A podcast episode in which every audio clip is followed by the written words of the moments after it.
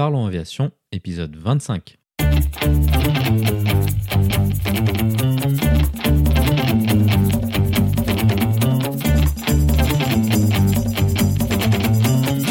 Le podcast où on parle de tout ce qui vole.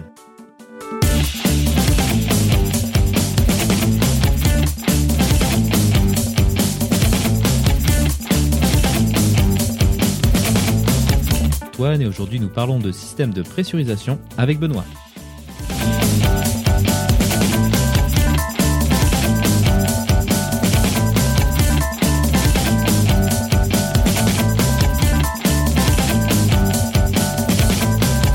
Pour cette semaine, car cette discussion technique prendra tout le temps que nous avons à notre disposition.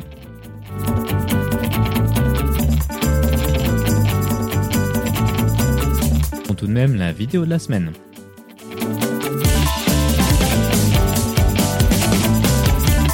J'espère que vous êtes confortablement installés. Parlons Aviation épisode 25 est prêt au départ.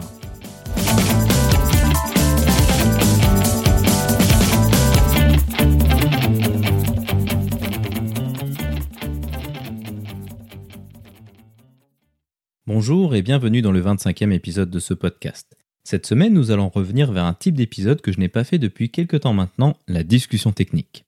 L'objectif de ce type d'épisode est d'aller en détail sur un aspect de l'aviation en s'intéressant au fonctionnement d'un système avion, mais aussi aux procédures normales ou anormales qui sont associées à ce système. Néanmoins, contrairement aux autres fois, cette fois-ci je ne serai pas tout seul pour faire cette discussion technique. En effet, Benoît sera notre invité de la semaine. Benoît est déjà venu sur le podcast lors de l'épisode 14 pour nous parler de son parcours de cadet dans une compagnie du Golfe. Il est aujourd'hui de retour pour discuter avec nous des systèmes de pressurisation d'un avion ainsi que des procédures d'urgence liées aux différents types de dépressurisation. Nous nous intéresserons tout d'abord au pourquoi des systèmes de pressurisation avant d'aller en détail sur les différents équipements qui les composent. Nous évoquerons également les modes de panne les plus classiques et des conséquences qu'ils peuvent avoir sur la conduite du vol. Ensuite, nous parcourrons ensemble la procédure de descente d'urgence associée à la dépressurisation explosive. Comme d'habitude, vous trouverez plus d'informations sur les sujets évoqués pendant l'épisode dans la description. Vous la retrouverez à l'adresse www.parlonsaviation.com/25. Et comme il n'y a pas d'actualité cette semaine, passons directement à notre discussion avec Benoît.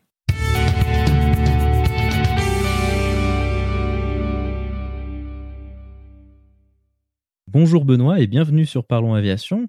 Pour les nouveaux auditeurs du podcast, Benoît avait déjà participé au podcast à l'épisode 14 et donc il est copilote sur Airbus A320 dans une compagnie du Golfe. Eh bien, bienvenue Benoît. Salut Antoine, ravi de te retrouver sur, euh, sur le podcast Parlons Aviation. Ah, écoute, c'est avec euh, grand plaisir.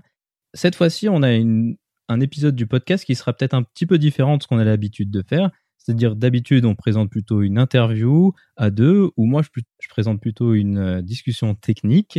Cette fois-ci, la discussion technique, ben, je la fais pas tout seul, je la fais à deux. Donc, aujourd'hui, on va discuter d'un sujet qui est la pressurisation. Donc, c'est un système technique des, avions de ligne et euh, la procédure d'urgence associée qui est la dépressurisation. Donc, c'est un petit peu expérimental. On va voir euh, comment ça va fonctionner et le résultat que ça donnera. Mais, mais je pense que, que ça devrait aller comme, euh, comme format. Donc, le but, c'est d'aller en, en, détail sur ces systèmes et puis de discuter un peu de tout ça avec le retour d'expérience de ce que toi, tu as pu avoir dans ton opération, qui est un petit peu différente de celle où je travaille, qui est plus européenne, avec des vols plus courts. Et puis, ben, l'Europe, il y a moins de montagnes que des endroits que toi, tu peux fréquenter, comme par exemple l'Himalaya. Le but, c'est de s'intéresser sur la base de, l'Airbus A320, parce que c'est l'avion qu'on connaît mieux tous les deux, parce que tant que relativement jeune pilote de ligne, c'est, c'est l'avion sur lequel on vole, et donc on n'a pas nécessairement de connaissance d'autres avions, donc on va se concentrer là-dessus, mais en restant quand même relativement générique hein, pour que ce soit euh, intéressant et puis applicable à d'autres contextes. Pour ceux qui souhaiteraient avoir plus d'informations sur toute cette discussion, comme d'habitude, vous pouvez accéder à la description de l'épisode qui est disponible sur le site web www.parlonsaviation.com. Et là, on va essayer de mettre les contenus sur lesquels nous allons discuter. Donc, euh, bah, ça dépendra un peu des choses qu'on évoque. Mais en tout cas, ce qui est sûr, c'est qu'on mettra euh, au moins des exemples de checklist et des photos des, des items dont on parlera si c'est des systèmes, euh, des composants de système qui sont visibles de l'extérieur. Commençons euh, sur la description du système, la première question qu'on peut se poser, c'est pourquoi pressuriser un avion? À, quoi ça sert? Finalement, c'est relativement simple comme principe. Donc historiquement, on avait des avions à hélice dont l'optimum de performance se situe en général dans des altitudes relativement basses. Donc relativement basses, on va parler aux alentours de, 2000 mètres. Alors ça dépend un peu des avions d'aéroclub. Je sais pas toi ce que tu as volé Benoît, mais euh, moi j'ai pas mal l'habitude du Cessna 182 et en général l'optimum de performance se situe vers, vers 2000 mètres. C'est aussi un peu ton expérience à ce niveau-là? Ouais, exactement. Euh, les petits avions, 2000 mètres, euh, pas de pressurisation. L'inconvénient de, voler à, 2000 mètres, enfin, en tout cas, peut-être commençons par les avantages. L'avantage de voler à une altitude optimale de 2000 mètres dans un petit avion, le but c'est de profiter du paysage et puis de se déplacer sur des distances relativement courtes et puis dans des météos relativement correctes. Mais à partir du moment où les avions ont été motorisés par des moteurs à réaction, des turboréacteurs, donc ça c'est les moteurs qu'on connaît sur tous les, ce qu'on appelle les jets finalement, ça, c'est des moteurs qui vont fonctionner avec un optimum qui va être beaucoup plus élevé. Là, on va parler de, en général, une dizaine de milliers de mètres, voire, un petit peu plus pour les avions d'affaires qui, eux, vont pouvoir aller jusqu'à bah, quasiment 15 000 mètres en fonction des modèles. Et à partir de ce moment-là, on se retrouve dans une atmosphère qui est complètement raréfiée où il n'est plus possible euh, de respirer. Vu qu'il est plus possible de respirer, ben, il a fallu trouver une solution. Et cette solution, ça a été la, pressurisation. Donc la première chose, c'est de réintroduire de l'air dans la cabine de sorte à ce qu'il soit respirable.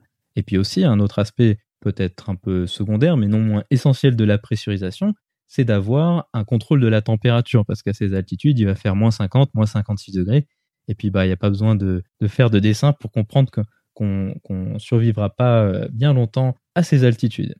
Et donc, c'est pour ça qu'on s'est embêté à faire des systèmes de pressurisation qui sont accessoirement relativement complexes dans les avions. Maintenant, la question suivante, ce serait de se poser comment est-ce qu'on pressurise un avion L'avantage des turboréacteurs, contrairement aux moteurs à piston, c'est que les turboréacteurs, ça comprime des quantités incroyables d'air. Et donc, ce qu'on va pouvoir faire, c'est on va pouvoir prélever une partie de l'air. Alors, par rapport à tout ce qui est brassé dans le moteur, ça va faire un pourcentage relativement anecdotique, mais néanmoins pas nécessairement négligeable pour les performances. On y reviendra peut-être plus tard. On va pouvoir prendre cet air pressurisé qui va être chaud et donc ensuite le traiter et euh, l'envoyer dans la cabine. Donc ce système de, le système de fonctionnement qu'on décrit là euh, est un système qui, est utilisé par exemple sur l'Airbus A320, sur le Boeing 737.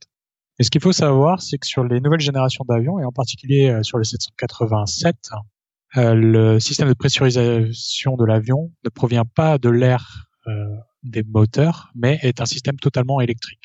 Donc dans le futur, c'est probablement vers le tout électrique vers lequel on se dirige. Effectivement, alors c'est vrai qu'on dit les avions modernes, mais en fait, finalement, c'est presque une exception pour l'instant parce qu'il y a le 787 qui est l'avion tout électrique de Boeing, mais à ma connaissance, la, 350, qui est un peu ce que Airbus a mis plus ou moins en face du 787, là, ça reste un, un bleed classique, hein, c'est juste. Oui, absolument. Le 350 est encore, euh, c'est encore l'utilisation d'un bleed classique, mais probablement les prochaines générations d'Airbus euh, passeront en tout électrique. On peut mettre un lien vers une documentation Boeing à ce sujet-là, ce qu'ils appellent le no bleed, donc on peut introduire ce mot de bleed, c'est euh, cette notion de prendre de l'air sur les moteurs. En anglais, on appelle ça euh, donc le bleed, et en français, ce serait plutôt euh, du prélèvement d'air sur les moteurs. Le problème avec le prélèvement d'air des moteurs, et ça a fait objet d'un reportage d'envoyé spécial assez récemment, puis c'est aussi un sujet qui est assez important parmi les équipages, je ne sais pas si vous, vous avez ça, mais c'est la contamination de l'air. Alors, c'est-à-dire que si on imagine un moteur, un turboréacteur classique, il y a tout d'abord le compresseur, la chambre de combustion, puis après il y a les turbines. Donc l'essence, le pétrole n'est introduit qu'à partir de la chambre de combustion. Et pour les systèmes de pressurisation, on va prendre l'air au niveau des compresseurs, c'est-à-dire qu'il va être déjà chaud et sous pression, mais normalement, il n'y aura pas de, kérosène dedans, parce que ça, ce serait vraiment pas souhaitable. Et normalement, il n'y a pas d'huile moteur. En tout cas, tout est fait au niveau de la conception des moteurs pour éviter ça.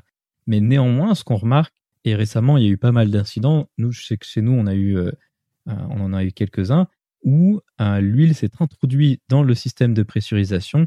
Et puis là, bah, après, il y a des effets qui varient en fonction des personnes. C'est aussi pour ça que c'est assez difficile de, de, les identifier et de les, et de les mitiger. Mais ça donne une odeur assez désagréable et puis ça peut avoir des, des troubles éventuellement neurologiques, ce qui n'est pas terrible pour les équipages parce que nous, on passe évidemment beaucoup plus de temps dans, dans les avions mensuellement. Et puis, bah, pour les passagers, c'est pas terrible non plus. Est-ce que vous, vous avez déjà eu, euh, est-ce que tu as déjà entendu parler de ce, type d'incident? Alors j'ai entendu parler de ce type d'incident, je ne l'ai jamais vécu. J'ai discuté avec certaines personnes qui l'ont vécu euh, dans d'autres compagnies aériennes. Euh, après, dans, dans notre compagnie aérienne, euh, ce jour, j'ai pas vraiment de, de, retour. Je peux pas dire si on est touché ou pas. Ok, très bien. Mais en tout cas, voilà, c'est quelque chose qui est relativement commun. On en entend beaucoup parler sur A320. Alors, est-ce que c'est un petit peu un biais parce que euh, c'est l'avion que je vole et donc c'est là où j'ai le plus d'infos ou est-ce que c'est une spécificité de la conception Ça, ça je sais pas par contre. Donc maintenant, une fois qu'on a prélevé l'air sur les moteurs, eh bien cet air, va falloir en faire quelque chose parce que comme on a dit, il est trop chaud et il va être à une pression très élevée parce qu'évidemment, bah, vu la taille des compresseurs d'un avion, il va falloir faire quelque chose pour réduire la pression. Donc ça, c'est ce qu'on appelle en anglais le, le précouleur. Et donc c'est quelque chose qu'on peut voir si, un jour vous prenez euh, l'avion sur un A320. Si vous regardez au-dessus du moteur, donc il y a la partie ronde du, carénage du moteur, juste au-dessus, vous avez des petites grilles qui sont orientés euh, plutôt vers l'arrière. Et donc, c'est là qu'on va retrouver le précouleur et c'est là que cet air pris sur les moteurs va être traité afin de pouvoir être euh, mis dans la cabine et va pouvoir alimenter ce qu'on appelle les packs. Donc, ça, c'est une appellation qui est les mêmes sur des Airbus et des Boeing. Et les packs, finalement, si on peut faire une description peut-être un petit peu simpliste, c'est une sorte de, machine à air conditionné. Ça, fonctionne un peu comme, un, climatiseur. C'est comme ça que tu décrirais ça? Ouais, exactement. C'est comme un climatiseur. Euh, en parlant un petit peu euh, théorie hein, d'un point de vue physique, on va chercher à détendre le gaz et en détendre, euh, suite à la détente de ce gaz, on va pouvoir refroidir refroidir ce gaz euh, assez rapidement et avoir même parfois des températures négatives à, à l'issue. Voilà, exactement. Donc le gaz il est chaud, on le refroidit comme vient d'expliquer Benoît, puis après on va pouvoir le mettre dans la cabine et puis donc pressuriser on fait souvent cette analogie parce que je pense qu'elle est, assez juste. Donc, euh, on parle de la cabine d'un avion un peu, un peu comme un ballon euh, de baudruche, mais sauf que bah, c'est en aluminium. Mais finalement, le, principe est, assez le même. On, met de l'air et puis on gonfle, et donc ça crée des efforts assez importants finalement sur la cellule de l'avion. Et accessoirement, c'est une des limitations de la vie d'un avion de ligne. Quand Airbus ils, produisent l'avion, ils disent bah, cet avion il va pouvoir faire euh, n cycles de pressurisation et puis après ces cycles, bah, soit il y a des programmes qui permettent de l'étendre, soit c'est fini, la, vie utile de l'avion est arrivée à échéance, puis là, il bah, faut, faut, racheter un, autre avion. Oui, donc en parlant de pressurisation euh, dans la cabine, en parlant de, de, de ce ballon de baudruche euh, que peut être la cabine, les pressions euh, mises en jeu sont des pressions qui, sont, qui peuvent être extrêmement importantes. Euh, par exemple, dans un A320, on peut aller jusqu'à environ le, maximum on va dire aux environs de 8.4, 8.6 maximum PSI, qui représente environ 6 tonnes de pression au mètre carré. Ouais, effectivement, ça c'est c'est énorme. Et puis si on fait peut-être une petite parenthèse, on entend souvent dans les médias les, passagers qui veulent ouvrir les portes de l'avion en l'air. Elles sont pas particulièrement verrouillées par un mécanisme comme on pourrait avoir sur une porte classique ou de verrou ou ce genre de choses. En fait, c'est simplement la, pression liée à la pressurisation, à l'air qui est contenu et, qui a été euh, inséré dans la cabine, qui fait que bah, on peut essayer autant qu'on veut, mais ce sera simplement pas possible d'ouvrir la porte. Exactement. Euh, chose intéressante, sur tous les avions et notamment donc sur la bus A320, les, les, cabines des avions ne sont pas hermétiques. Vous avez beau remplir l'avion avec de l'air pressurisé, cet, cet, air va s'échapper euh, petit à petit de, la cabine à un rythme d'environ euh, de 300 pieds par minute à 500 pieds par minute quand l'avion est un peu plus ancien. Donc quand vous êtes euh, dans la cabine, tous les bruits que vous entendez et ce qui rend l'avion bruyant, c'est pas seulement le bruit des moteurs, mais c'est également tout cet air qui s'échappe par des par les petits par des joints ou par euh, voilà par, tous ces petits orifices qui peuvent être présents dans l'avion et qui génèrent un bruit qui peut parfois être non négligeable. Alors toi Antoine, je sais pas si, tu as pu remarquer la différence, mais je sais que moi, en fonction des différents types d'avions sur lesquels je vole, enfin sur les différents A320 sur lesquels je vole, certains sont beaucoup plus bruyants que d'autres au niveau du cockpit. Ça, c'est juste ce que tu dis, parce que les avions, c'est quand même assez bruyant. Après, moi, je saurais pas vraiment dire quelle est la différence entre le bruit de la ventilation, surtout dans le cockpit, tu as toute la, partie ventilation en dessous et pressurisation, donc j'ai jamais fait attention, mais maintenant que tu me le dis, je, j'essaierai d'écouter, voir si, si j'arrive à faire la différence.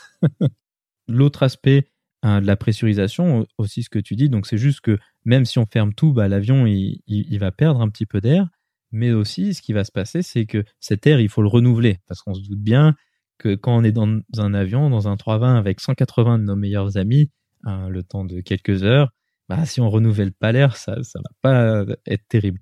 Donc en fait, ce qui se passe, c'est que non seulement on injecte de l'air dans la cabine, il y a une partie qui, qui, part de manière un peu inéluctable, mais il y a aussi de manière volontaire une partie qui est euh, déchargée par-dessus bord. C'est ce qu'on appelle l'outflow valve. Et si on regarde euh, au sol sur un 320, ça se voit assez, bien. Euh, sur le côté droit de l'avion, au niveau de la dérive, il y a toujours une petite porte qui est systématiquement ouverte au sol.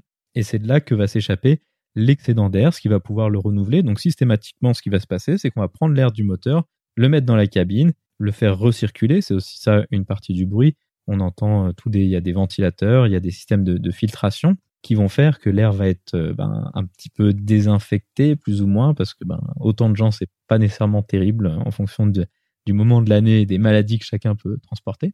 Et donc après, on l'évacue à l'arrière de l'avion pour, euh, pour pouvoir le, renouveler. Cette, cet outflow de valve, en fait, outflow en anglais, c'est, c'est le flux sortant. Euh, cette valve est extrêmement importante, c'est elle qui régule le flux sortant d'air. Et en régulant ce flux, on va pouvoir également réguler la pression à l'intérieur de la cabine. Exactement. Donc maintenant, si on peut s'intéresser un petit peu plus en détail au pack, donc les prises d'air sur les moteurs, c'est un système relativement compliqué, mais qui est fixe et sur lequel finalement on a assez peu euh, de maîtrise. Mais par contre, sur les, choses sur lesquelles on va pouvoir agir, c'est ces packs, donc ces sortes de machines de climatisation Déjà, si vous êtes à côté d'un avion au sol avec les packs qui tournent, ça fait un bruit absolument euh, horrible parce que ça fait un bruit très aigu et, très fort. Et, en plus, ça s'entend bien que c'est beaucoup de composants qui tournent parce qu'on entend ce bruit très aigu de, pièces métalliques qui tournent. Et donc, euh, ce que font beaucoup de compagnies, c'est on va couper les packs au décollage. Donc ça, c'est quelque chose qu'on prend en compte dans les calculs de performance. C'est-à-dire que lorsqu'on va calculer nos performances au décollage, donc ça, on a beaucoup discuté de panne moteur lors de l'épisode 10, mais un autre aspect qui est important, qui doit être pris en compte en plus de la météo et ce genre de choses, c'est l'utilisation ou pas des consommateurs de prélèvement d'air. C'est-à-dire si on prend un petit peu d'air pour euh, pressuriser la cabine, ce qui au moment du décollage n'est pas nécessairement euh, indispensable parce qu'on est déjà à la pression atmosphérique normale, donc il n'y a pas besoin de pressuriser l'avion nécessairement absolument tout de suite. Par contre, ce qu'on va faire, c'est qu'on va couper ces packs au décollage ce qui va permettre de pas, entre guillemets, gâcher de l'air pour pressuriser l'avion. Et donc, on va utiliser tout l'air qui sort des moteurs pour euh, faire avancer l'avion et décoller. Et une fois en l'air, on va pouvoir réactiver euh, ces, packs. Et donc, c'est pour ça que si vous voulez, en général, sur beaucoup de compagnies aujourd'hui, c'est comme ça. Vous sentez un petit, euh, au niveau des oreilles, des oreilles, les oreilles s'ajustent au niveau du décollage, peut-être 30-40 secondes. Donc, en général, ça se fait en deux fois. Et euh, la première fois est plus significative que la deuxième parce que la première fois, on met un pack et puis après, on met le deuxième et puis là, on peut sentir quelque chose. Et c'est cette procédure, ça permet d'économiser l'usure des moteurs, mais ça permet aussi ben, d'économiser du kérosène et, on sait tous que c'est un enjeu majeur pour les compagnies aériennes. Et donc toi, Benoît, vous avez également ce, genre de procédure? Oui, absolument. On utilise ce genre de procédure. Alors nous, on opère dans, en général dans des pays qui sont très chauds. Donc on doit, vraiment se demander qu'est-ce qu'on va prioriser. Est-ce qu'on préfère le confort des passagers ou est-ce qu'on va vouloir consommer un petit peu moins de carburant? Voilà, après c'est un peu un autre jugement. Et donc en fonction nominale de, la 320, en fait, avant de décoller, les packs vont légèrement pressuriser euh, l'avion. Si on garde les packs euh, sur on avant de décoller, les packs vont légèrement pressuriser, l'avion et euh, ensuite, on va décoller et un petit peu plus tard, les packs vont fonctionner complètement. En mettant les packs sur off avant le décollage, on oublie cette pré-pressurisation et on va commencer à pressuriser l'avion qu'une fois le pré-décollage. D'où cette, d'où ce, fuel qu'on va pouvoir euh, sauver, enfin qu'on va moins consommer. Maintenant que nous avons parlé du fonctionnement des packs, on peut s'intéresser à une particularité qui va commencer à nous amener vers la procédure d'urgence de ce qui pourrait arriver en cas de problème à ce niveau-là. On peut introduire ce concept d'MEL, donc de Minimum Equipment List. Donc il y en a plusieurs. Je sais que toi, Benoît, tu as beaucoup travaillé là-dessus euh, chez Airbus, mais en tout cas, d'un point de vue basique du pilote euh, basique, on a une MEL, donc une Minimum Equipment List, donc la liste des équipements qui sont nécessaires pour voler. Mais en fait, c'est pas juste ça, c'est aussi une liste qui va nous dire, ben, s'il manque cet aspect-là, s'il manque cet équipement-là, cette fonctionnalité-là, alors vous avez le droit de partir, mais il faut faire attention à ça et ça. Donc ça veut dire, on a dit sur le 320, on a deux packs, donc deux machines qui nous permettent de pressuriser l'air venant des moteurs, mais il est tout à fait légal et pas nécessairement exceptionnel de partir avec un des deux packs manquants. Et dans ce cas-là, on va avoir un certain nombre de conditions qui vont faire qu'on ne peut pas faire n'importe quoi. C'est-à-dire qu'on va devoir avoir des critères comme si on regarde un extrait de, de, MEL, on va nous dire par exemple, ben, s'il nous manque un pack, alors on a le droit de partir, mais il en faut au moins un sur deux. Alors évidemment, si on n'a pas de pack, ben, on ne peut pas partir parce que voler à des altitudes qui sont compatibles euh, avec euh, ben, l'humain, c'est assez compliqué sur des avions comme ça. C'est pas totalement impossible. C'est peut-être possible avec des autorisations spéciales, mais de base, en tout cas, c'est interdit. Et par contre, ce qu'on va devoir faire, c'est qu'on va devoir prendre en compte des choses toutes bêtes qui nous amènent un peu sur le début de la procédure d'urgence, c'est qu'on va devoir avoir les aérofreins euh, de fonctionnels, parce que si on n'a pas d'aérofrein, eh ben on imagine que si on, perd le deuxième pack, donc celui qui va, le seul avec lequel on va partir, eh ben on va être dans une, dans une situation euh, délicate. Je suppose que vous aussi, vous avez une MEL similaire, parce qu'au final, la MEL, elle est éditée par Airbus. C'est, ma, compréhension de la chose est juste? Alors, en fait, Airbus publie euh, ce qu'on appelle la MEL, donc la Master Equipment List. Et donc ça, c'est un document qui est approuvé par euh, les différentes autorités, donc américaines et européennes. Et ensuite, les compagnies, une fois qu'elles reçoivent cette Master Equipment List, cette MIL, ils vont produire leur propre MMIL, Minimum euh, Equipment List. Et la règle d'or, c'est que leur la, lorsque les compagnies font leur propre documentation, ils ne peuvent pas être moins restrictifs que la Master Equipment List. Voilà, exactement. Finalement, le, nous, le document qu'on a, c'est de base le document d'Airbus, mais la compagnie peut y, peut y apposer des modifications s'ils ne souhaitent pas opérer dans tel ou tel contexte. Exactement, c'est le document d'Airbus, mais qui va être plus restrictif en fonction des choix de, de la compagnie. Et pour illustrer peut-être pour les personnes euh, pour illustrer un petit peu plus pour les personnes qui comprennent pas forcément ce qu'est une MIL ou comprennent pas forcément qu'on puisse partir avec un avion en ayant quelques systèmes qui ne fonctionnent pas. C'est un petit peu comme euh, comme votre voiture. Il faut imaginer un document qui va lister tous les composants de votre voiture et qui vous dira voilà si votre essuie-glace est en panne, vous avez le droit de voyager, mais attention, il ne faut pas qu'il pleuve. Il faut que le, ciel soit dégagé. Si jamais il pleut, alors dans ce cas-là, vous n'avez pas le droit de partir avec votre voiture. La MIL, c'est exactement pareil avec les avions. Voilà, exactement. Et puis là, on a donné donc l'exemple d'une des, machines de pressurisation qui serait non fonctionnelle. Mais dans la MEL, il y a, énormément de choses que c'est des choses toutes bêtes. Donc, euh, par exemple, s'il manque une ampoule sur le train d'atterrissage, bah alors euh, la MEL, ça va être deux lignes. Ça veut dire, ben, euh, il y a une ampoule de base, il y en a besoin de zéro pour partir, et vous avez le droit de partir comme ça. Donc, des fois, c'est des choses qui sont toutes simples. Par contre, après, si on va dans des systèmes un petit peu plus critiques, eh ben, on va avoir beaucoup plus de considérations opérationnelles. Donc là, dans le cas du pack, on avait juste, faut que les, les aérofreins soient opérationnels, mais sur d'autres choses, on va pouvoir avoir, ben, là, va falloir faire ce type de décollage, on n'a pas le droit d'opérer dans telle et telle condition, comme ce que tu disais. Et puis, on va aussi avoir des limitations plus restrictives qui vont pouvoir dire, par exemple, ben, si vous avez cet équipement qui ne fonctionne pas, alors vous avez le droit de faire six vols avant que ce soit réparé. Et puis, au bout du sixième vol, l'avion, il n'a plus le droit de voler, en tout cas avec des passagers. Et donc bah là, va falloir euh, réparer euh, l'équipement et puis après, bah, c'est un peu à, la compagnie de se débrouiller pour faire en sorte que ça fonctionne. Et donc, si je dis pas de bêtises, au final, si on peut un peu résumer cette MEL, c'est finalement un peu un calcul de risque que, que fait Airbus de savoir est-ce qu'il y a une probabilité élevée ou pas que, que ça s'aggrave. C'est comme ça que tu décrirais ça? Ouais, pour les, pour les cas les plus complexes, en effet, il y, a, tout un système de calcul de probabilité pour juger si euh, la panne est acceptable ou non afin d'opérer le vol. Ok, très bien, ça correspond assez bien avec l'expérience qu'on a au jour le jour. Des fois, on sent que sur des choses pas très graves, alors il y a juste quelques petites limitations, et puis, euh, puis dès que c'est un petit peu plus grave, ben, les probabilités sont plus importantes que, que l'impact d'une seconde panne soit, soit plus euh, embêtant.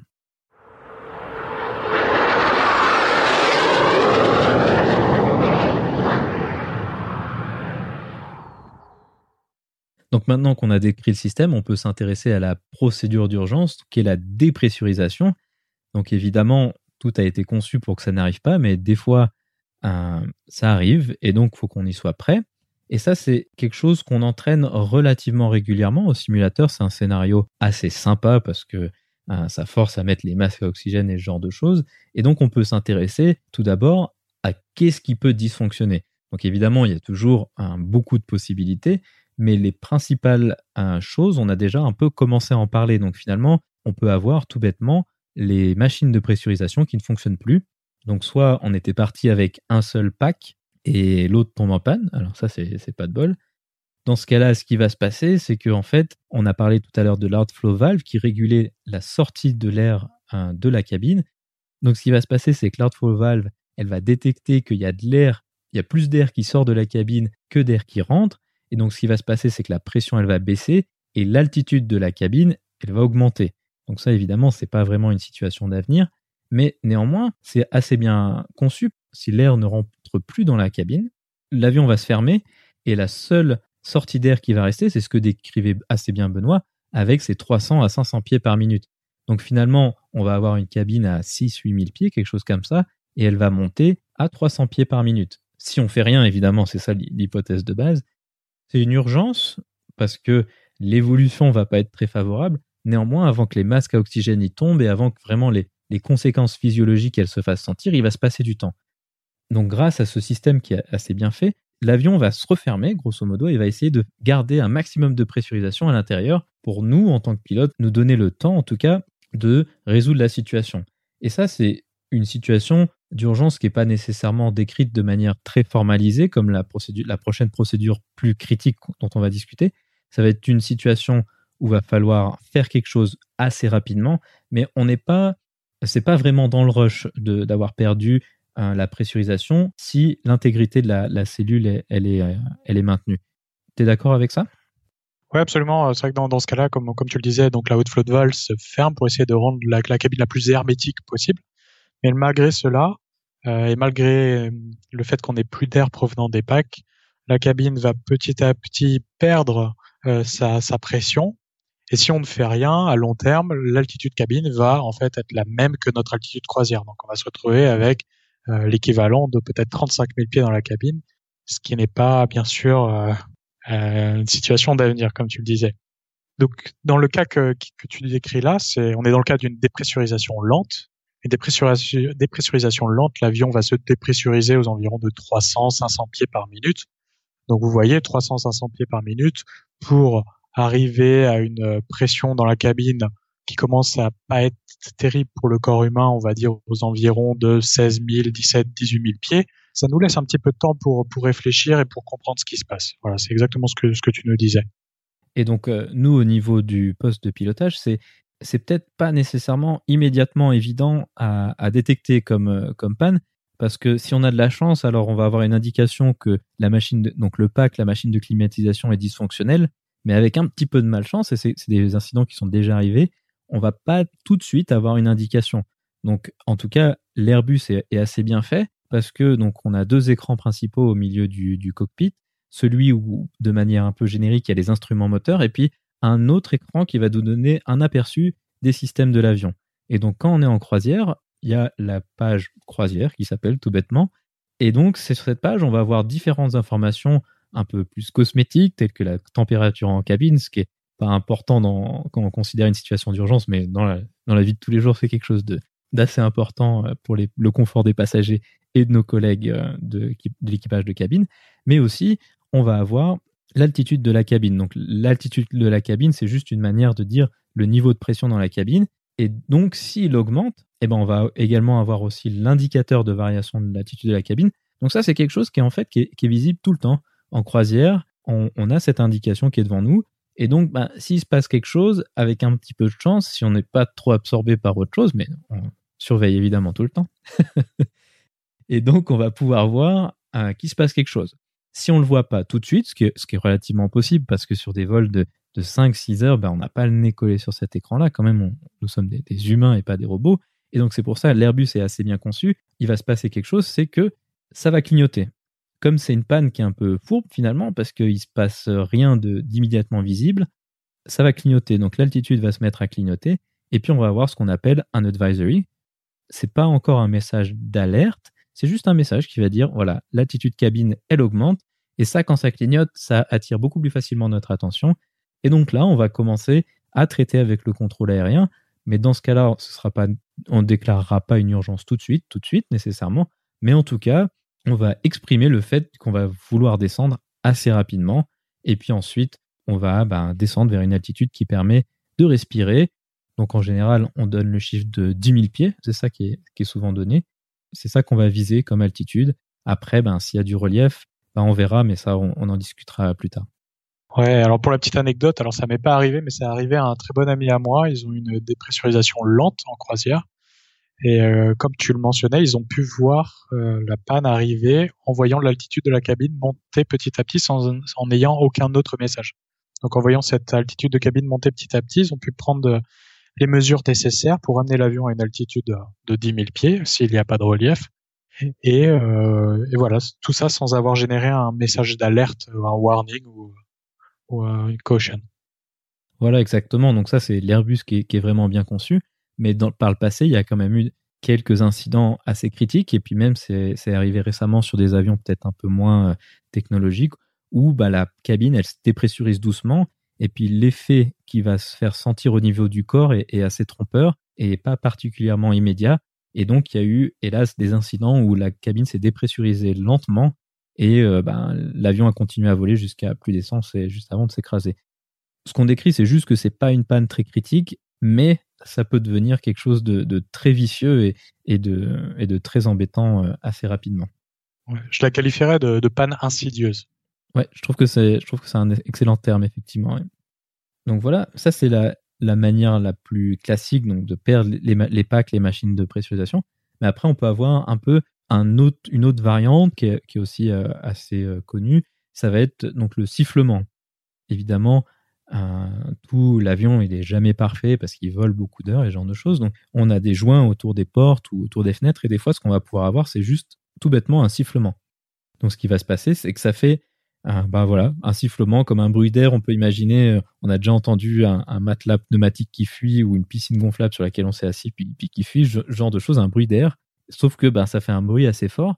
Et dans ce cas-là, on, va vérifier euh, les instruments dont on parlait juste avant. Est-ce que flow valve est fermé? Et est-ce que l'avion se dépressurise? C'est un peu ça les deux critères parce que si l'avion il est censé être fermé au niveau de la pressurisation et qu'il se vide, c'est qu'on a un problème, on a une dépressurisation lente et donc il faut quelque chose. Donc ça, c'est aussi un, autre symptôme. Et souvent, c'est les passagers qui, vont le dire à l'équipage de cabine, écoutez, moi, ma fenêtre, elle fait un bruit de, sifflement. Puis après, eux vont un peu regarder, puis ils nous diront, puis nous, on regardera. Donc ça veut dire que potentiellement, ce genre de situation problématique, bah, c'est peut-être un passager qui, qui, le remarquera et qui aura le courage de le dire, ce qu'on encourage toujours. En effet. Alors après, c'est pas, il faut pas s'alarmer sur tous les sifflements qu'on peut entendre dans l'avion. Certes. Comme, comme on le disait, les packs ce sont quand même deux trop, très très gros modules qui sont capables de générer un débit d'air conséquent et qui sont capables de pallier normalement à ces petites pertes d'air dues à ces joints et ces petits sifflements. Donc là, on parle vraiment d'un sifflement qui commence à être déjà majeur à une perte d'air qui commence à être non négligeable. Exactement.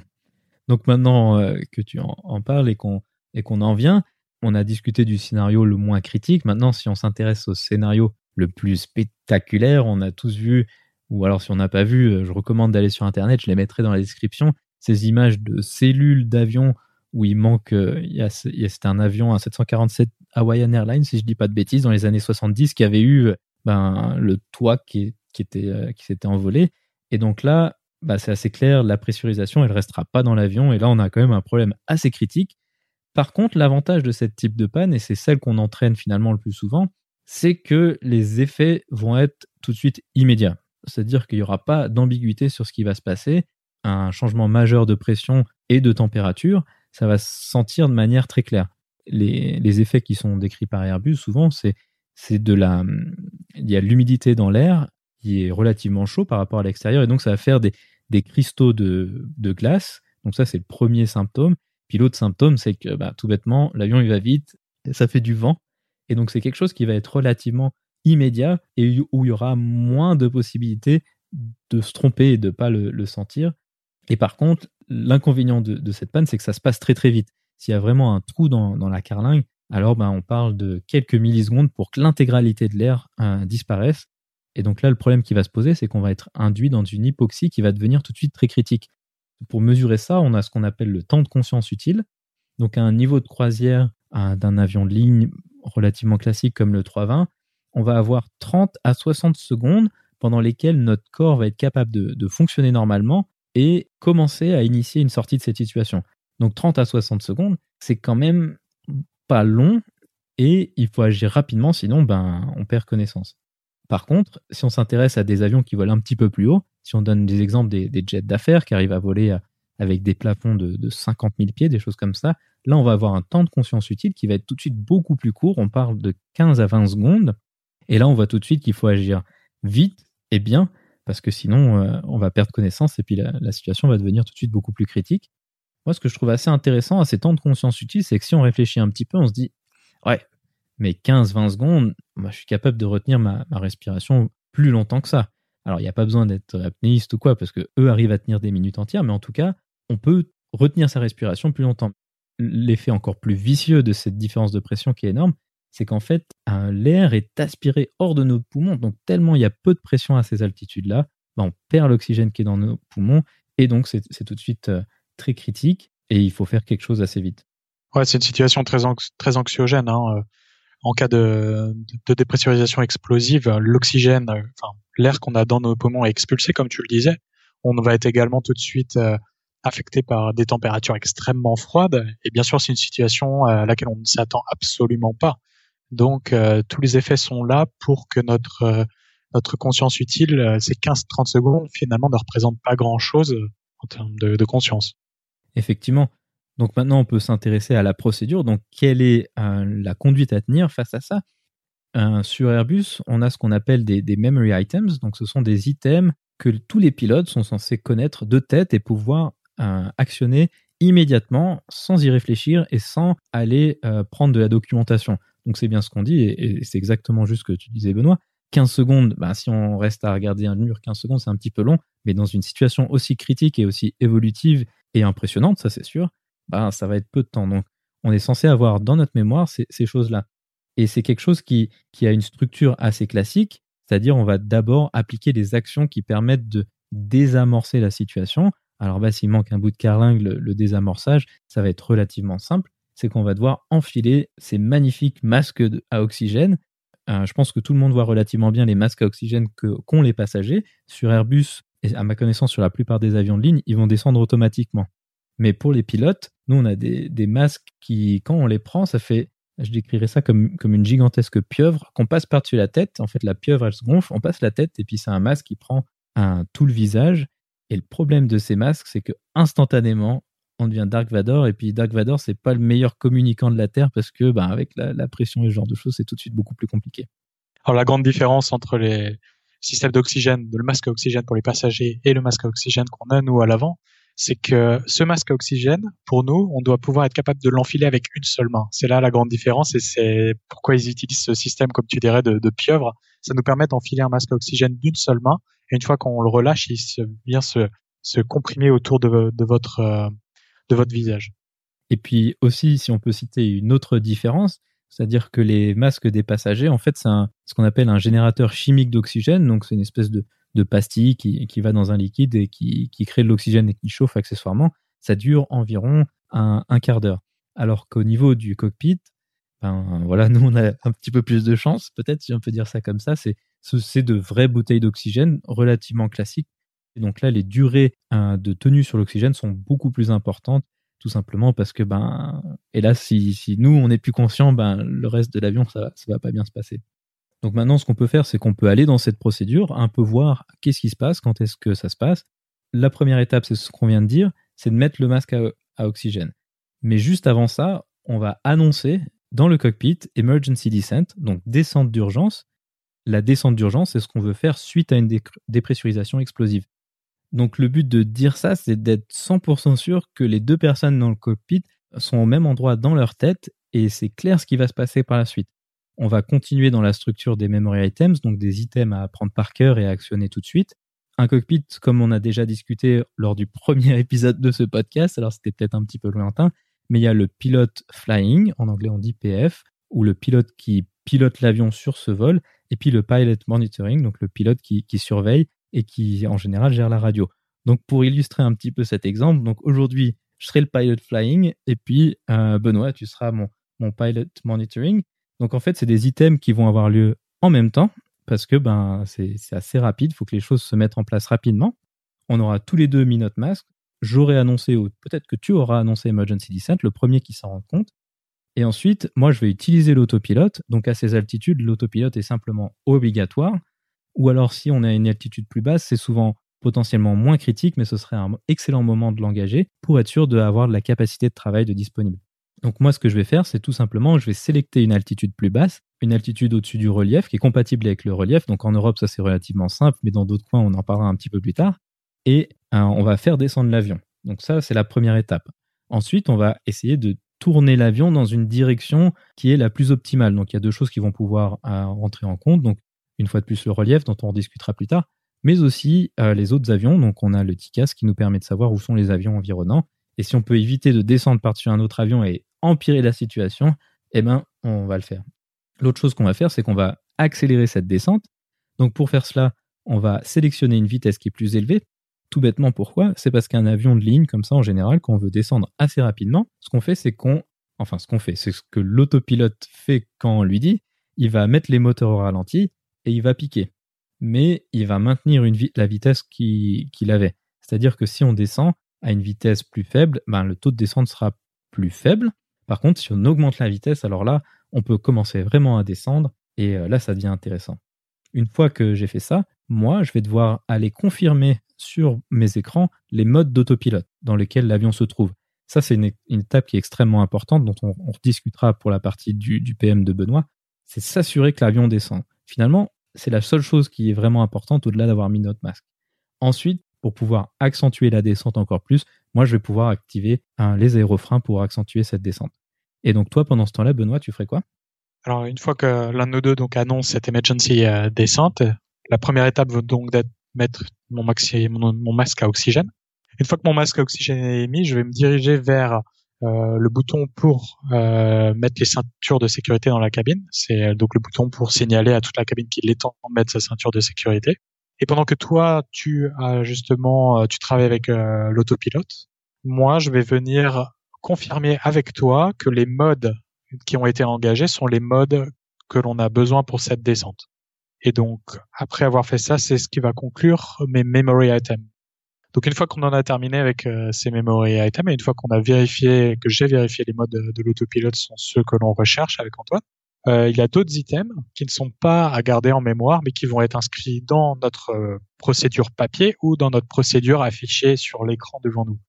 L'un de ces items, par exemple, va être sur notre transpondeur d'afficher le code 7700, qui est le code international euh, lorsqu'on a une euh, situation d'urgence pour que le contrôleur aérien sache qu'on a une situation d'urgence. Euh, je vais pouvoir également appeler le contrôleur aérien pour leur notifier et leur faire savoir ce qui se passe et le type de panne qu'on a et les prérequis qu'on a, donc descendre à une altitude plus basse. Et voilà, c'est principalement la majorité des, des items qu'on a dans, dans le cadre de cette procédure. Finalement, c'est une procédure qui est relativement simple, il n'y a pas vraiment de complexité.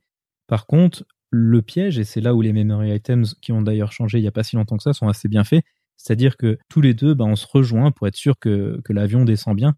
Parce que je sais pas si tu déjà arrivé au simulateur, mais je pense que c'est pas extrêmement exceptionnel que, dans, le rush, on, se lance dans plein de trucs, puis on, se rend compte que bah, soit l'avion il descend pas, mais en général il, descend, mais il descend pas aussi vite que ce qu'il pourrait descendre, puis c'est un petit peu dommage parce que ben, le but c'est quand même d'aller euh, respirer de l'air correct le plus rapidement possible. Ouais, absolument. C'est, vraiment la philosophie Airbus, c'est-à-dire qu'on même en ayant des tâches parallèles, on va toujours se retrouver ensemble à différents moments pour vérifier qu'on est bien dans la situation euh, dans laquelle on cherche à être.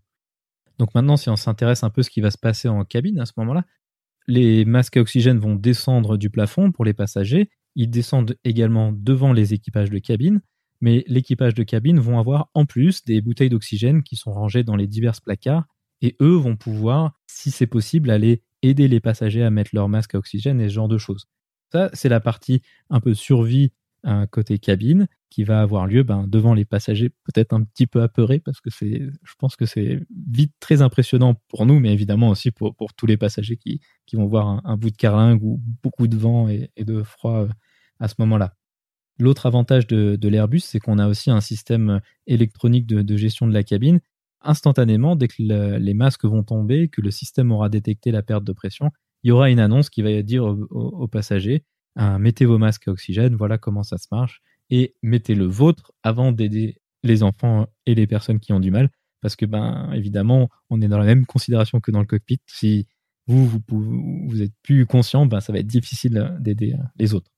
Une fois qu'on est en descente, une fois que la situation est en voie de résolution, on a cette structure qu'on utilise euh, tout le temps. C'est une philosophie Airbus, mais en fait, les autres constructeurs mettent des mots un petit peu différents, mais l'idée est totalement la même, où on a ce, on a ce qu'on appelle le Fly Nav Communicate. Donc, voler, naviguer, communiquer, c'est notre ordre de priorité. Donc, si on reprend un peu euh, ces items, donc le Fly, finalement, c'est ce qu'on a déjà fait à travers les memory items. De voler l'avion, à ce moment-là, c'est juste le faire descendre, de préférence pas dans l'avion qui est immédiatement en dessous de nous. Une fois qu'on a fait tout ça et qu'on est d'accord que la situation évolue dans le bon sens au niveau du pilotage de l'avion, on va pouvoir s'intéresser à la navigation. Donc ça, c'est un aspect que moi je connais un petit peu moins. Alors en Europe, on a les Alpes, certes, et volant à partir de Genève, il y a des Alpes qui montent à des altitudes de, 15 500 pieds, donc c'est une altitude élevée, mais pas si élevée que ça. Alors Benoît, toi, je sais que tu, tu travailles dans des contextes qui sont un petit peu plus compliqués parce que toi, tu es plus proche de l'Himalaya et en plus, avec les espaces océaniques, euh, c'est un petit peu plus compliqué. Donc, comment est-ce que vous, vous gérez cette particularité de la gestion euh, du relief? C'est vrai que dans nos opérations, on est pas mal confronté à ces problèmes euh, d'altitude minimum à cause du, relief. Alors moi, je moi je, vais pas vraiment au-dessus de l'Himalaya. Enfin, on va pas va pas vers l'Himalaya, en tout cas pas pas sur A320. Mais par exemple vers la Russie, la Turquie, l'Iran, ce sont des, des, endroits où on a ce, ce système de procédure. Et on a également euh, des procédures assez spéciales au-dessus de l'océan Indien. Ce sont des routes, il y a quelques routes qui sont qui sont très très fréquentées, car peu nombreuses. Et en cas de dépressurisation, vous pouvez très bien imaginer que si on commence à faire une descente d'urgence, très probablement on a des, autres avions, des trafics qui vont être juste en dessous de nous. Et dans ce cas-là, c'est pas très recommandé, voire pas recommandé du tout, de, de faire une descente en, en étant droit devant nous. Donc, ce qu'on va chercher dans ce cas-là, c'est à s'échapper le plus rapidement possible de ces routes et d'atteindre ces 10 000 pieds. Au-dessus de, de, de montagnes, etc., les procédures peuvent être beaucoup plus complexes avec des changements de trajectoire à faire durant la, la procédure d'urgence euh, et c'est des choses qu'on doit vraiment préparer tout au long de la, la croisière. C'est-à-dire que il a des, je des vols notamment où je vais passer euh, une grande partie de mon temps en croisière à préparer ce qu'on appelle ces escape routes, ces, routes euh, échappatoires, et qui demandent en fait un travail assez important en croisière. C'est sûr qu'en Europe, on est moins soumis à ce genre de choses, mais les espaces océaniques, en fait, ce que tu décris, ce qui se passe, c'est que maintenant, les systèmes de navigation, ils sont tellement bons que tous les avions qui sont sur une même route, ils sont littéralement l'un au-dessus de l'autre. En fait, finalement, c'est un peu ça le problème. Ouais, je, ça arrive très fréquemment quand on se dirige sur l'Inde, qu'on est sur une route, on va être pris en sandwich entre euh, trois ou quatre avions et se passer de 1000 pieds. On va, voilà, on et parfois vous allez faire toute la traversée avec un avion qui va être 2000 pieds au-dessus de vous et qui va ou 2000 pieds en dessous de vous et qui va rester là tout au long de la traversée parce qu'on a des vitesses quasiment identiques et on a la même route euh, pour euh, deux heures de, de suite. Donc, donc il faut faire très très attention dans ces situations-là également pour nous aider à naviguer euh, dans cette euh, phase-là de la résolution de la situation. On a également euh, sur l'Airbus, mais à ma connaissance, la quasi-totalité des avions de ligne ont ça aujourd'hui, c'est l'affichage du relief sur notre écran de navigation. Donc c'est un bouton qu'on appuie, et puis là on va pouvoir avoir la première information qui est un petit dans le coin, mais qui est extrêmement intéressante, qui est l'altitude minimale de sécurité. On peut voir en un clin d'œil à quelle altitude on peut descendre pratiquement sans réfléchir. Et puis ensuite, on peut affiner parce que sur l'affichage, il y aura les contours des montagnes qui seront euh, dessinés. Et donc là, on va pouvoir savoir, ben, est-ce qu'il faut mieux tourner à gauche, à droite ou tout droit pour euh, se diriger le plus rapidement vers du, du terrain un petit peu plus bas. Cette chose-là, elle va pouvoir nous aider. Et puis l'autre chose, c'est le TICAS, donc tout bêtement, les avions, comme tu décris, sur les mêmes routes, dans la proximité immédiate de l'avion, eh ben on les a à d'afficher. Et donc, on peut essayer d'éviter. C'est pas nécessairement toujours très très très précis, mais ça nous donne en tout cas une excellente idée d'où sont les avions et de comment on va pouvoir les éviter. Donc on a fait le fly, donc le, pilotage de l'avion, on a discuté ça. Maintenant on a fait naviguer, on peut s'intéresser à l'aspect communication. Donc dès qu'il y a une urgence, c'est un aspect qu'il ne faut pas trop prioriser par rapport aux autres, c'est-à-dire qu'il faut d'abord assurer la trajectoire et le pilotage de l'avion, mais assez rapidement, une fois qu'on a sécurisé la situation, il va falloir s'intéresser aux autres gens qui sont impliqués dans, notre, dans notre urgence. Donc Benoît, tu as bien décrit au moment de la procédure. La procédure Airbus donne explicitement l'instruction au pilote d'informer le contrôleur aérien. Donc ça, c'est relativement évident. Eux, ils vont voir un avion qui était sur une route tranquille en croisière, puis qui, qui tourne ou qui se met à plonger. Eux, faut qu'ils soient informés relativement rapidement. C'est quelque chose d'assez immédiat quand on y pense. Mais il y a aussi d'autres choses, d'autres personnes qui vont devoir être informées. Tout bêtement, euh, les premiers intéressés de cette situation, après nous les pilotes, c'est les gens qui sont à, à l'arrière, donc l'équipage de cabine. Ce qui va se passer assez rapidement, c'est que nous, en tant que pilote, on va discuter entre nous. Et puis dès qu'on aura au moins une idée de ce qu'on va faire pour les 10-15 prochaines minutes et que la situation est un petit peu stabilisée, on va appeler le chef de cabine, soit à l'interphone, soit lui demander de venir. Et donc ça, ça va être pour deux choses. Tout d'abord, on va pouvoir lui expliquer la situation, lui dire ce qui s'est passé. Bon, lui aura probablement compris. Puis nos intentions et le temps que ça va prendre et les précautions qu'ils doivent prendre en cabine. Ensuite, ça va être aussi utile de communiquer avec lui parce que eux, ils sont au courant de rien finalement derrière. Eux, ils ont vu le vent, le froid, et puis nous, on est descendu mais eux, finalement, ils savent pas bien ce qui s'est passé, ils savent pas est-ce qu'ils peuvent enlever leur masque. Donc on va devoir dire au chef de cabine, écoute, maintenant c'est bon, vous pouvez enlever vos masques, lui enlèvera son masque et ira dire à ses collègues, c'est bon, vous pouvez enlever vos masques, et puis eux, ils diront également ça aux passagers une fois que ce sera bon. Ça, ça va être le premier objectif de communication, d'informer tous les occupants de l'avion, et puis après, on va reprendre l'occasion de discuter avec le contrôle aérien, parce que eux, finalement, probablement à ce moment-là, ce qu'on leur a dit, c'est on descend, laissez-nous tranquilles parce qu'il euh, y a des choses à faire. Maintenant qu'on a pu regarder, nous, ce qu'on voulait faire, et eh ben, ce sera le moment de les informer. Donc, à cette étape de communication, on dira au contrôle aérien alors voilà, nous, on a tourné à gauche pour éviter le relief. Ça, probablement, il y a des chances qu'ils aient pu deviner s'il y avait des montagnes, mais potentiellement, il n'y avait pas de montagne et qu'on a juste évité un trafic. Et on prévoit de descendre jusqu'à ce niveau. Peut-être on y est déjà, peut-être pas.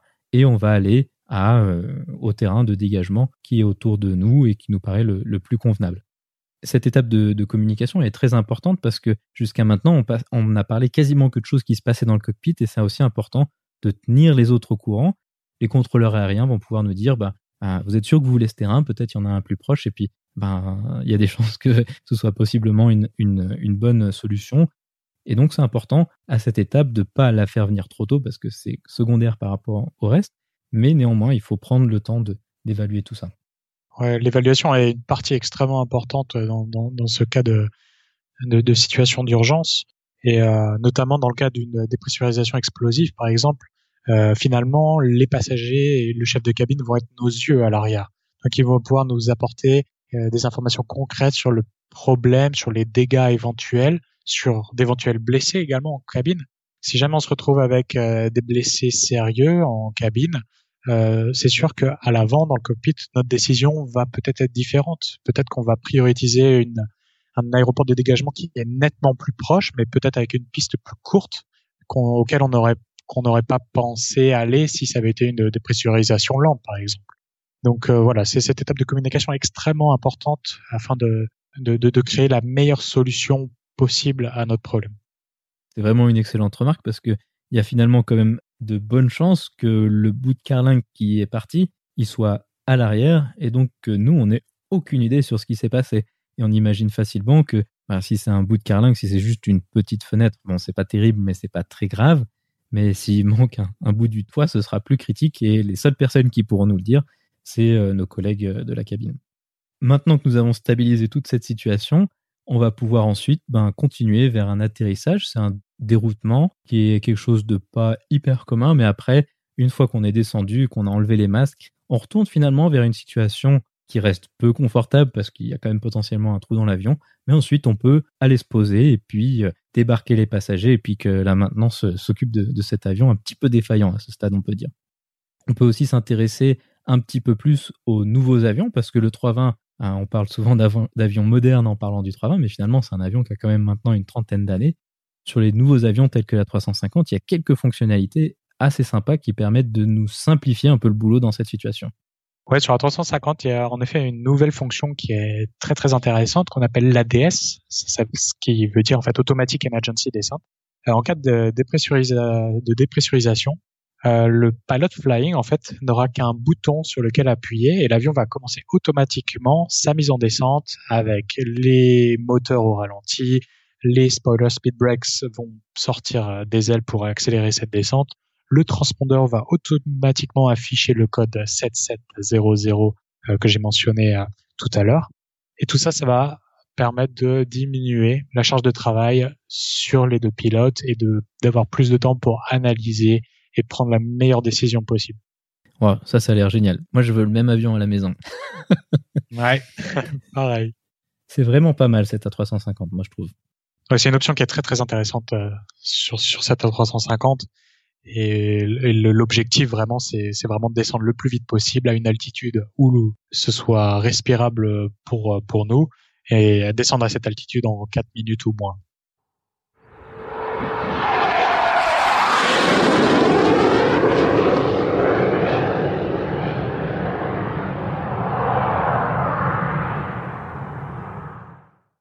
Ainsi se conclut donc cette euh, discussion technique avec euh, Benoît. En tout cas, j'espère que ça vous a plu.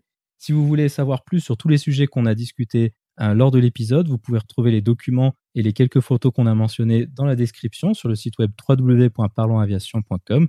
Et donc, en tout cas, Benoît, merci beaucoup d'avoir accepté de venir discuter technique et pressurisation avec moi. Bah écoute, c'était encore une fois avec un grand plaisir. Et puis à tous les auditeurs, surtout n'hésitez pas à nous dire ce que vous avez pensé de ce genre d'épisode et si ça vous a plu.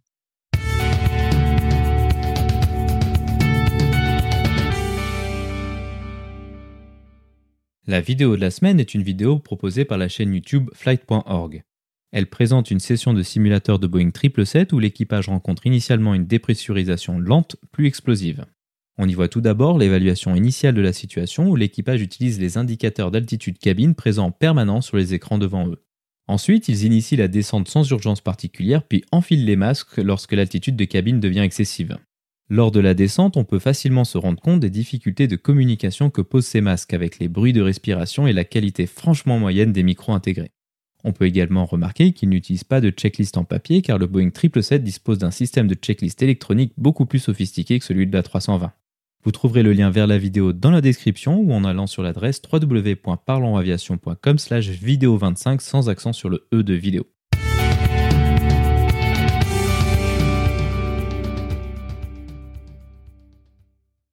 Ainsi se conclut donc le 25e épisode de ce podcast. J'espère qu'il vous a plu et je vous invite à vous abonner sur votre application de podcast favori. Également, n'hésitez pas à laisser un avis 5 étoiles sur iTunes, ce qui permettra à d'autres personnes de découvrir ce podcast. Je tiens à remercier Benoît d'avoir accepté de venir faire cette discussion technique avec moi. La description de cet épisode est disponible sur notre site web www.parlonsaviation.com/25. Vous y trouverez également tous les contenus que nous avons évoqués lors de notre discussion. Si vous avez des questions, des remarques ou des suggestions, n'hésitez pas à nous contacter sur contact@parlonsaviation.com. Si vous voulez recevoir des notifications lors de la sortie des nouveaux épisodes, vous pouvez vous inscrire à la newsletter dans la barre latérale droite de notre site www.parlonsaviation.com. Vous pouvez également nous suivre sur Twitter, sur @parlonsaviation et sur Facebook. En vous souhaitant des vols nombreux, je vous remercie d'avoir écouté ce 25e épisode de Parlons Aviation.